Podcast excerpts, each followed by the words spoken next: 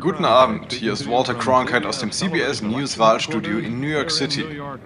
Heute wählen die Vereinigten Staaten ihren 35. Präsidenten.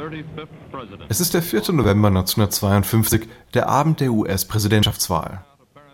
Dwight Eisenhower, der gefeierte Held des Zweiten Weltkriegs, tritt für die Republikaner an. Sein Gegner ist Adlai Stevenson, der Gouverneur von Illinois. Die Prognosen sehen Eisenhower knapp vorne.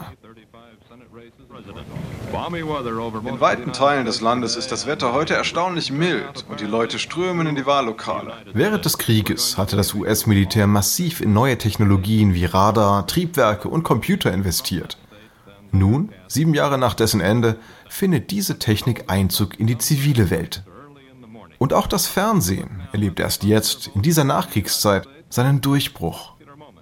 Etwa ein Drittel der amerikanischen Haushalte besitzt ein TV-Gerät. Die Wahl 1952 ist eine der ersten, über die live im Fernsehen berichtet wird. Reporterlegende Walter Cronkite sitzt an einem langen Holztisch. Die Zuschauer im Studio tragen feine Anzüge und schicke Kleider. Nach der Begrüßung präsentiert Cronkite dem Publikum eine technische Innovation. Etwas, das die meisten Amerikaner noch nie zuvor gesehen haben. Eine Vorhersage, was wir aus den bisher ausgezählten Stimmen schließen können, liefert uns dieses Wunderwerk der Technik, das elektronische Gehirn UNIVAC. Ich gebe rüber zu einem Kollegen Charles Collingwood. Die Kamera schwenkt nun auf den Reporter Charles Collingwood. Dieser sitzt vor einem riesigen Bedienpult mit blinkenden Leuchten und der Aufschrift Remington Rand. Neben ihm befindet sich eine Maschine in der Größe eines Kühlschranks, in der sich eine Bandspule dreht und die an eine Schreibmaschine angeschlossen ist. Doch was das Publikum nicht weiß, der ganze Aufbau ist fake. Die blinkenden Knöpfe sind nichts weiter als eine Weihnachtslichterkette. Walter Cronkite, der Inbegriff an Integrität, führt Amerika an der Nase herum. Der echte Computer namens UNIVAC steht bei Remington Rand in Philadelphia 160 Kilometer entfernt. Aufgrund seiner gigantischen Ausmaße würde er nämlich nur knapp ins Studio passen. Im Vorfeld hatte der Hersteller immer wieder darum gebeten, den UNIVAC stets als Computer zu bezeichnen. Doch Cronkite und Collingwood sprechen ständig vom elektronischen Gehirn. Es ist der Versuch, dem Publikum anschaulich zu erklären, was dieser Zauberkasten kann, wie er funktioniert und was er tut. Äh, das ist kein Witz oder Trick, es ist ein Experiment. Wir wissen nicht, ob es wirklich funktioniert. In den letzten sechs Wochen haben etwa 25 Mathematiker, Statistiker und Forscher daran gearbeitet. Unter ihnen die klügsten Köpfe unseres Landes. Sie haben alles vorbereitet, damit das elektronische Gehirn uns heute hier helfen kann. Collingwoods Versuche, den Univac zu vermenschlichen, wirken unfreiwillig komisch. Zum Beispiel, als er mit der Schreibmaschine spricht. Na, Univac, hast du den Fernsehzuschauern etwas zu sagen? Die Kamera zoomt auf die Schreibmaschine. Doch natürlich tut sich nichts. Daraufhin nennt Collingwood das Gerät pikiert unhöflich. Der Univac schafft 2000 Additionen pro Sekunde. Indem er erste Auszählungsergebnisse mit den Daten aus früheren Wahlen abgleicht, kann er eine Prognose berechnen. Überall in den USA schalten die Leute CBS ein, um zu sehen, was dieser Computer so drauf hat. Einer von ihnen ist Thomas Watson Sr., der hochbetagte Vorstandsvorsitzende von IBM. Er schäumt vor Wut und ist zum ersten Mal seit langem besorgt.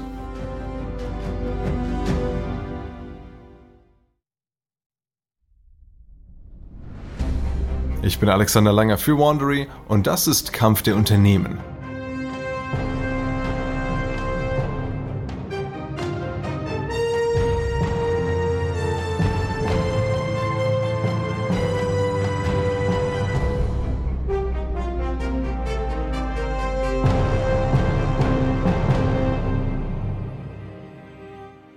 Heute ist es für uns selbstverständlich, mit einem kleinen Supercomputer in der Tasche herumzulaufen, der Millionen von Daten in Sekundenbruchteilen berechnet. Sei es, um günstige Schuhe, die beste Route oder den Partner fürs Leben zu finden. 1952 hingegen hat der Durchschnittsamerikaner keine Vorstellung davon, was ein Computer überhaupt ist. Und so kommt es, dass CBS beim ersten Live-Auftritt eines elektronischen Gehirns einen Fake-Computer baut, um den Zuschauern diese neue Technik näher zu bringen. Zwar war es nicht der Univac, der uns mit Lichtgeschwindigkeit ins Computerzeitalter katapultierte, aber er lieferte eine erste Vorstellung davon, was Computer leisten konnten. Und mit der Zeit schrumpften die zimmergroßen Rechenmonster auf eine handlichere Größe. In unserer neuen sechsteiligen Serie geht es um den Univac, ein wahrhaft revolutionäres Produkt, und um den Kampf, der sich hinter den Kulissen zwischen dem Hersteller Remington Rand und dessen größtem Konkurrenten abspielte, einer Firma namens International Business Machines oder kurz IBM.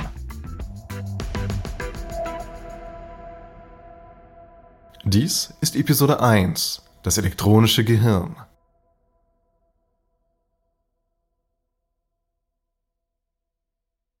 Thomas Watson, der 78-jährige CEO von IBM, schaltet an diesem Wahlabend CBS ein, weil er wissen will, wer der nächste Präsident wird. Immerhin ist einer der Kandidaten ein guter Freund. Watson hatte Eisenhower nach dem Krieg kennengelernt und ihn überredet, den Posten als Präsident der Columbia University anzunehmen. Reporter Collingwood erklärt gerade die Funktion des UNIVAC. Watson kann seinen Augen kaum glauben. Er hatte gedacht, John Rand schon vor Jahren erledigt zu haben. Aber irgendwie scheint diesem mit seiner Firma Remington Rand nun ein technisches Wunder geglückt zu sein und ein PR-Coup. Denn mehr als 15 Millionen Menschen sehen den futuristischen Univac live auf ihren Fernsehbildschirmen. Im Vergleich dazu wirkt Watsons Tabelliermaschine von IBM schäbig und altbacken. Ein bisschen wie Watson Senior selbst, der trotz seines hohen Alters und zahlreicher Zipperlein immer noch die Zügel bei IBM in der Hand hält. Er führt das Unternehmen seit nun 40 Jahren. 1914 war er von Investoren geholt worden, um eine kleine strauchelnde Firma namens Computing Tabulating Recording Company, kurz CTR, zu führen. Als junger Mann hatte Watson zunächst eine steile Karriere in Ohio hingelegt, als Manager bei National Cash Register, kurz NCR. Doch diese Firma wird 1912 wegen wettbewerbswidriger Verkaufspraktiken angeklagt und Watson, zusammen mit anderen Führungskräften, verurteilt. Er muss zwar nicht ins Gefängnis, aber nach diesem Skandal ist er froh um den Posten bei CTR, dem Hersteller der weltweit ersten Tabelliermaschinen. Erfunden hatte diese der deutschstämmige Ingenieur Hermann Hollerith. Eine Tabelliermaschine kann Zahlen schneller addieren und ordnen als ein ganzes Team menschlicher Mitarbeiter. Die Datenspeicherung erfolgt auf sogenannten Lochkarten. Watson erkennt das Potenzial von Tabelliermaschinen und der neuartigen Datenverarbeitung. Mitte der 20er Jahre des 19. Jahrhunderts benennt er die Firma um in International Business Machines das erste Tech-Unternehmen der Welt ist geboren. Einer seiner wenigen Konkurrenten ist James Rand, Besitzer und Gründer der Powers Tabulating Machine Company. IBMs Taktik lautet, sich alle Patente auf Tabelliermaschinen zu beschaffen und Rand mit exorbitanten Lizenzgebühren in die Knie zu zwingen. Mit Erfolg. Doch damit macht sich Watson auch einen lebenslangen Feind. Am Wahlabend 52 wird Watson dann klar, dass nun eine neue Technologie die Datenverarbeitung bestimmt. Die IBM-Maschinen arbeiten mit elektromechanischen Schaltern, die zwar zuverlässig, aber auch langsam sind. Während des Krieges hatte die US-Regierung kräftig in Forschung auf dem Gebiet der Elektronik investiert.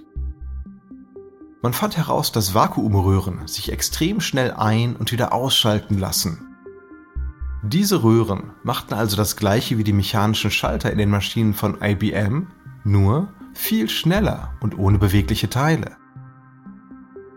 Auch Watson kennt diese Technologie. Allerdings hält er sie für viel zu unzuverlässig. Die Röhren könnten ausbrennen oder sich einfach fehlerhaft verhalten.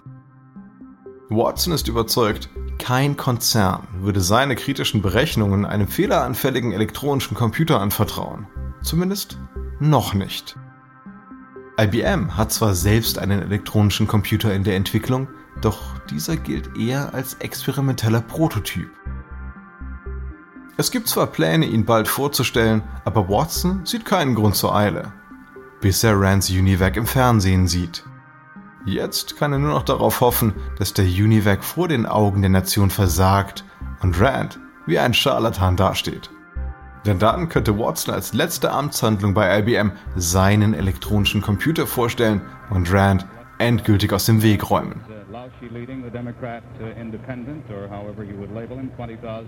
Gegen 22.30 Uhr gibt es noch nicht viel aus dem CBS-Wahlkampfstudio zu berichten. Die Stimmzettel werden noch per Hand ausgezählt, ein sehr zeitaufwendiges Verfahren. Nach den ersten Meldungen einzelner Bundesstaaten liegt Stevenson nach Wahlmännerstimmen vorn, während Eisenhower insgesamt führt. Um die Wartezeit zu überbrücken, geht die Regie nun wieder zu Collingwood, der dem Univac menschliche Gefühle zuschreibt. Wir haben hier gerade über den alten Univac gesprochen. Auch wenn ich fest an ihn glaube, macht er uns doch einige Probleme. Es sieht ganz so aus, als hätte er keine Lust auf menschlichen Input. Wir haben ihn hier mit einigen Zahlen gefüttert, die nicht ganz dem entsprechen, was er erwartet. Und deshalb verweigerte Univac hier nun den Dienst. Collingwood ist vorsichtig. Die echte Maschine in Philadelphia ist gerade mit den ersten Auszählungsergebnissen programmiert worden und prognostiziert einen Erdrutschsieg für Eisenhower. Doch diese Vorhersage weicht stark von den Prognosen der Meinungsforscher ab, die von einem knappen Wahlergebnis ausgehen. Ebenso wie die altehrwürdigen Journalisten und Manager bei CBS. Deshalb weigert sich CBS, die Vorhersage des UNIVAC zu veröffentlichen. Und in Philadelphia steigt Panik auf.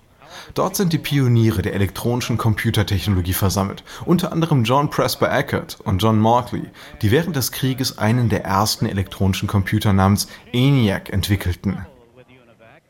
Grace Hopper, eine der ersten Computerprogrammiererinnen, versucht verzweifelt, den Fehler zu finden. James Rand ist nicht vor Ort. Er verfolgt die CBS-Übertragung am heimischen TV-Gerät. In Connecticut starrt Thomas Watson ebenfalls auf den Bildschirm. Er fürchtet um IBMs guten Ruf und hofft, dass der Univac versagt. Hektisch ändert das Team in Philadelphia einige Zahlen und wiederholt die Berechnung. Diesmal ist das Ergebnis für die Entscheidungsträger bei CBS akzeptabel. Collingwood verkündet die neue Prognose, die Eisenhower knapp vorne sieht. Univac geht also von einem Sieg für Eisenhower aus. Und damit zurück zu Walter Cronkite. Die Regie schaltet nun zu Cronkite. Das ist also die Prognose von Univac, dem elektronischen Gehirn. Im Studio weiß zu diesem Zeitpunkt niemand, dass Univac manipuliert wurde. Und die neue Vorhersage ist falsch.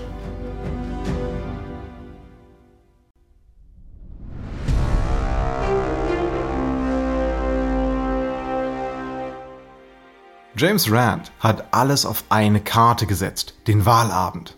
Er weiß, in den nächsten Stunden entscheidet sich seine Zukunft. Entweder gewinnt der Univac die Bewunderung der Zuschauer, oder Rand und sein ach so kluges elektronisches Gehirn werden zum Gespött der kompletten Nation. Mit 66 ist Rand mehr als zehn Jahre jünger als Watson. Er ist von stämmiger Statur und gebildet. Er gibt gern mit seinem Harvard-Abschluss an, und ist ein leidenschaftlicher Speedboat-Fahrer. Anfang des 20. Jahrhunderts hatte er Rand Cardex gegründet, eines der erfolgreichsten Unternehmen für Büroprodukte in den USA. 1927 kauft er zwei weitere Firmen, um sein Portfolio zu erweitern. Zum einen die Powers Tabulating Machine Company, den einzigen Konkurrenten, den IBM im Bereich Tabuliermaschinen hat. Und zum anderen die Remington Typewriter Company, welche die ersten elektrischen Schreibmaschinen produziert. Den Mutterkonzern benennt er um in Remington Rand. In den 30er Jahren hat James Rand immer wieder Ärger mit dem Gesetz. Zweimal wirft ihm die US-Börsenaufsicht Aktienmanipulation vor. Und er muss sich vor Gericht verantworten, weil er mit zweifelhaften Mitteln versucht hatte, einen Streik zu brechen. Im Zweiten Weltkrieg wird Remington Rand schließlich zu einem wichtigen Rüstungskonzern. Kurz nach dem Krieg holt Rand die ENIAC-Entwickler Eckert und Markley ins Unternehmen. Die beiden hatten erfolglos versucht, ihre elektronischen Computer zu bauen und zu vermarkten. IBM hatte die beiden als exzentrische Träumer abgetan. Und so kommt es, dass Watson mit IBM zwar die bessere Marktstellung hat, Rands Produkte aber technisch überlegen sind. Und Rand erkennt, welches Potenzial ein neues Medium bietet, das Fernsehen. Das Fernsehen erobert die USA im Sturm. 1950 hatten gerade einmal 10% der US-Haushalte ein Fernsehgerät. Aber schon zwei Jahre später hat sich ihre Anzahl verdreifacht. In Nachkriegsdeutschland hingegen wird erst ab September 52 überhaupt ein regelmäßiges Fernsehprogramm ausgestrahlt. Entsprechend weniger Haushalte besitzen ein eigenes TV-Gerät. 1956 sind es gerade einmal 4 Prozent. Was das Fernsehen anbetrifft, sind die USA also auf jeden Fall Vorreiter. Auch die Live-Berichterstattung über die Präsidentschaftswahl 52 ist ein Novum. Doch abgesehen von dem fingierten Univac ist die sonstige Technik im Studio eher sehr einfach. 14 Fernschreiber rattern im Hintergrund und bringen die neuesten Berichte der Wahlleiter ins Studio. Wenn neue Ergebnisse hereinkommen, bekleben Mitarbeiter den entsprechenden Bundesstaat per Hand. Gestreift, wenn er an die Republikaner geht, und durchgängig für die Demokraten. Diese Unterscheidung per Muster ist notwendig, weil es ja noch kein Farbfernsehen gibt. Kurz nach 23.30 Uhr wendet sich Walter Cronkite an Edward Murrow, ebenfalls ein Reporter-Urgestein. Murrow trägt einen dunklen Anzug und liest mit tiefer, dunkler Stimme das neueste Update vor. Er ist ziemlich sicher, dass die Wahl entschieden ist und Eisenhower gewonnen hat. Er gibt zurück an Cronkite, der sich nun seit mehr als einer Stunde wieder mal dem Univac zuwendet. Univac, unser elektronisches Gehirn, war gerade eben noch davon ausgegangen, dass die Wahrscheinlichkeit für einen Sieg von Stevenson bei 47% liegt. Jetzt sieht er zu mit 99%iger Sicherheit General Eisenhower vorne.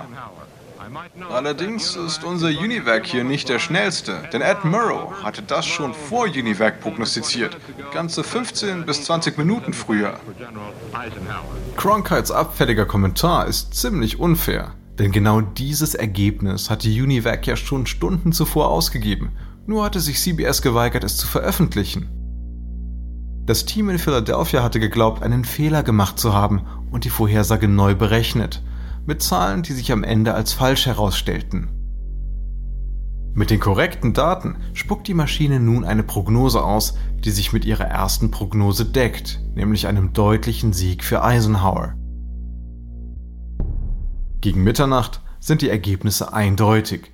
Eisenhower führt mit 600.000 Stimmen und erhält 408 Wahlmännerstimmen.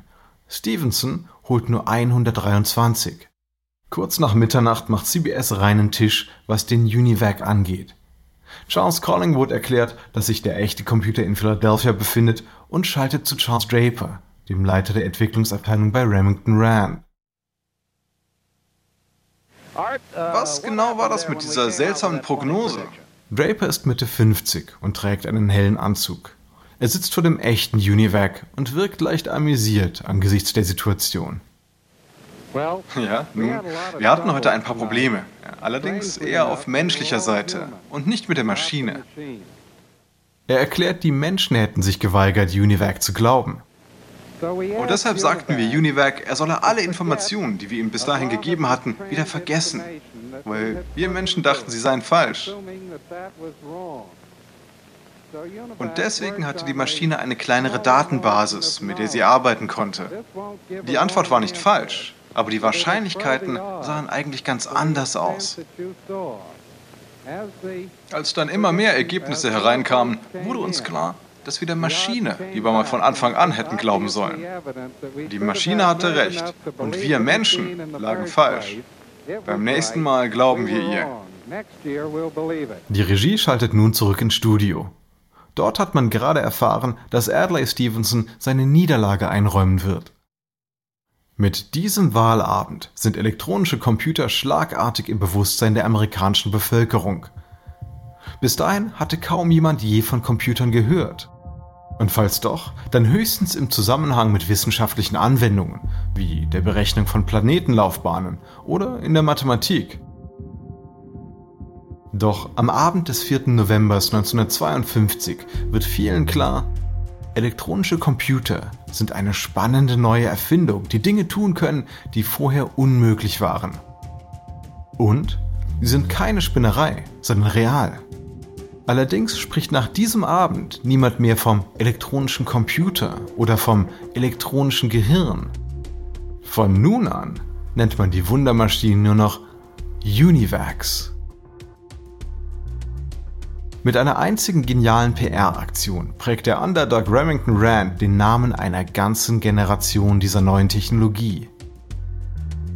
James Rand ist mehr als zufrieden. Nach Jahrzehnten hat er es endlich geschafft, Thomas Watson zu schlagen. Und dieser sitzt unterdessen fassungslos in seinem Schlafzimmer. Zum ersten Mal in seinem Leben überlegt er, das Zepter vielleicht doch endlich abzugeben. Sein Sohn, Thomas Watson Jr., drängt den Vater schon lange, mit IBM in die Elektronik einzusteigen. Bisher hatte der alte Watson seinen Sohn und die jungen Elektroingenieure stets zurückgehalten. Aber vielleicht haben sie ja recht. Und die Zukunft von IBM liegt tatsächlich in der Elektronik. IBM hat 45.000 Mitarbeiter und einen Jahresumsatz von fast einer halben Milliarde Dollar. Im Vergleich dazu ist Remington Rand ein Winzling. Watson liegt in seinem Bett, starrt an die Decke und denkt sich, James Rand will also Krieg? Dann soll er ihn haben.